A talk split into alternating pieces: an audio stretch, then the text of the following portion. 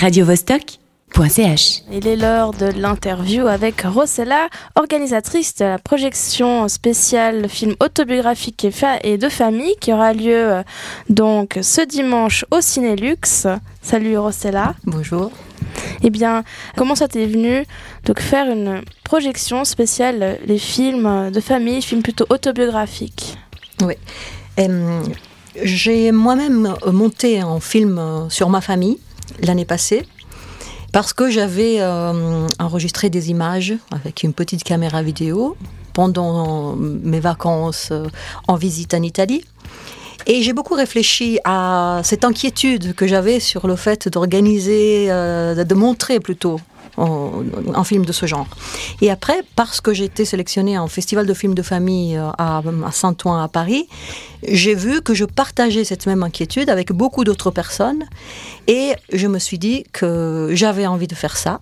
Et donc c'est pour ça que je vais organiser cette euh, journée que j'ai appelée miroir, parce qu'en fait il s'agit de faire un peu, euh, de faire sortir son soi quelque part. C'est un cinéma qui parle de l'autre, mais l'autre c'est soi-même. Donc on se regarde dans le miroir et on parle de nous. Et par cette, euh, par cette histoire, par ce récit, nous sommes en train aussi, à mon avis, de raconter quelque chose qui a à voir avec la mémoire collective, avec l'histoire, avec nos origines, avec euh, le chemin que nous voulons suivre. Tu disais que ton film avait été sélectionné. En fait, ces films sont quand même montés d'une façon assez pro ou bien ça reste très euh, euh, fait maison parce que on, se filme constamment. Justement, on a des téléphones. Tout est moment propice à filmer, à faire une photo. Qu'est-ce qui se différencie entre ces films autobiographiques, films de famille, et ces films que n'importe qui peut faire avec son téléphone, sa caméra, son appareil photo?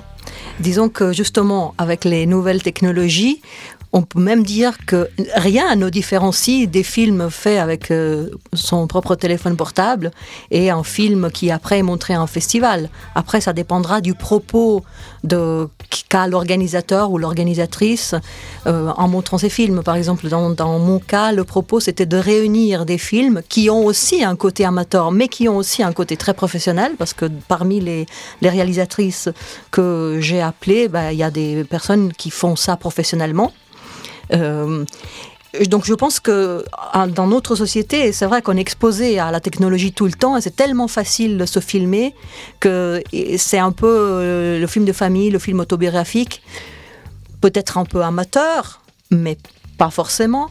Il inclut des images hum, qui sont des archives familiales, mais aussi des images qu'on a tournées avec une intention, et donc ça devient un film expérimental, comme c'était le cas des films, par exemple, de Jonas Mekas. Lui, il a fait des films de famille, sauf que bon, il a fait, il a eu un, statut d'artiste du moment où son film est sorti de sa réception familiale. Et un peu, c'est le cas de ces films. Ils ont été sûrement montrés dans le cercle de famille, mais ils ont été montrés aussi ailleurs. D'ailleurs, ils, ont tous été montrés dans d'autres festivals de films documentaires, plus généraux. Et- Mais là, je trouvais que c'était intéressant de créer un cycle thématique pour euh, pouvoir avoir une réception non familiale de ce genre euh, d'histoire. Bien, je vais rebondir sur ce film. Tu as sélectionné six films, donc euh, c'est ça va être divisé en deux, euh, deux sessions. Donc cet après-midi, euh, l'après-midi de projection de films familiaux. Euh, comment as-tu choisi ces films? Qui sont ces personnes? Ça peut être des gens que tu connais personnellement. Peut-être tu peux toucher, deux mots à, ce sujet. Mhm. Oui, alors euh, les, films que j'ai choisis, ben, disons, euh, ils ont en commun un, fil conducteur pour, cette, pour ce premier cycle. Je dirais c'est un peu l'inquiétude, l'envie de faire un lien intergénérationnel.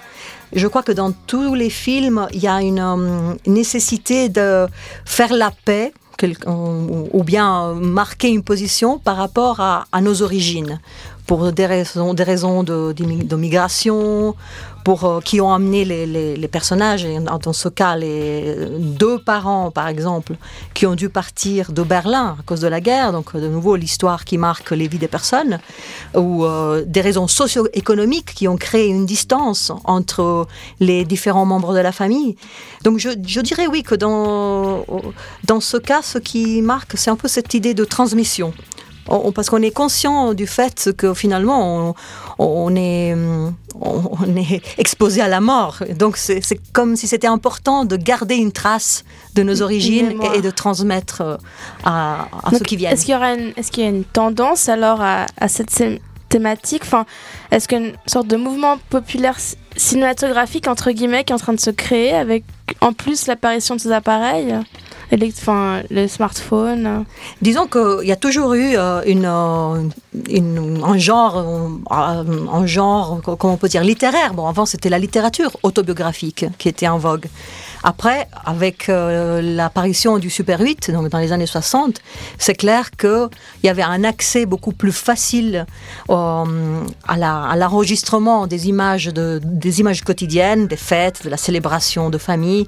Et euh, maintenant, bah, c'est encore plus facile parce que ce n'est pas non plus une histoire de classe sociale. Tout le monde, vraiment tout le monde peut avoir accès à un, appareil quelconque pour se filmer.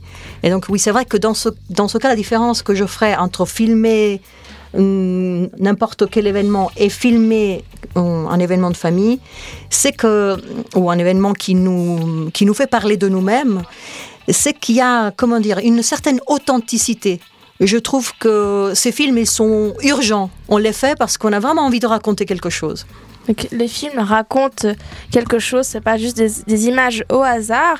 Je veux rappeler que euh, il y aura aussi un brunch offert à midi avant ces projections.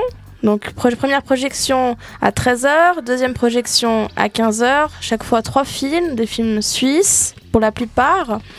Euh, aussi ton film qui a été présenté, tu vas aussi le, montrer, Un poisson hors de l'eau. Euh, est-ce qu'il y a d'autres films? Est-ce qu'il y en a un dans, dans cette liste que tu conseillerais ou que tu as eu un coup de cœur ou tu les aimes vraiment tous à égalité? Moi, je les aime vraiment tous parce que ils, euh, ils, ils, vont bien ensemble. Moi, je trouve que quand on en voit un, dans la première session, par exemple, Mon grand-père n'a jamais vu la mer, où Christine Urzeller parle de cette nécessité de raconter sa propre histoire, euh, on le retrouve avec une autre réalisatrice dans l'après-midi qui euh, parle de son lien avec son père. Euh, le film de Erika Irmler, par exemple. Et je trouve qu'ils se font un peu justement miroir. C'est des histoires de personnes qui viennent de milieux différents, d'origines différentes. Mais quand on voit ces films, on s'y retrouve. On voit qu'il y a quelque chose qui nous lie. Radio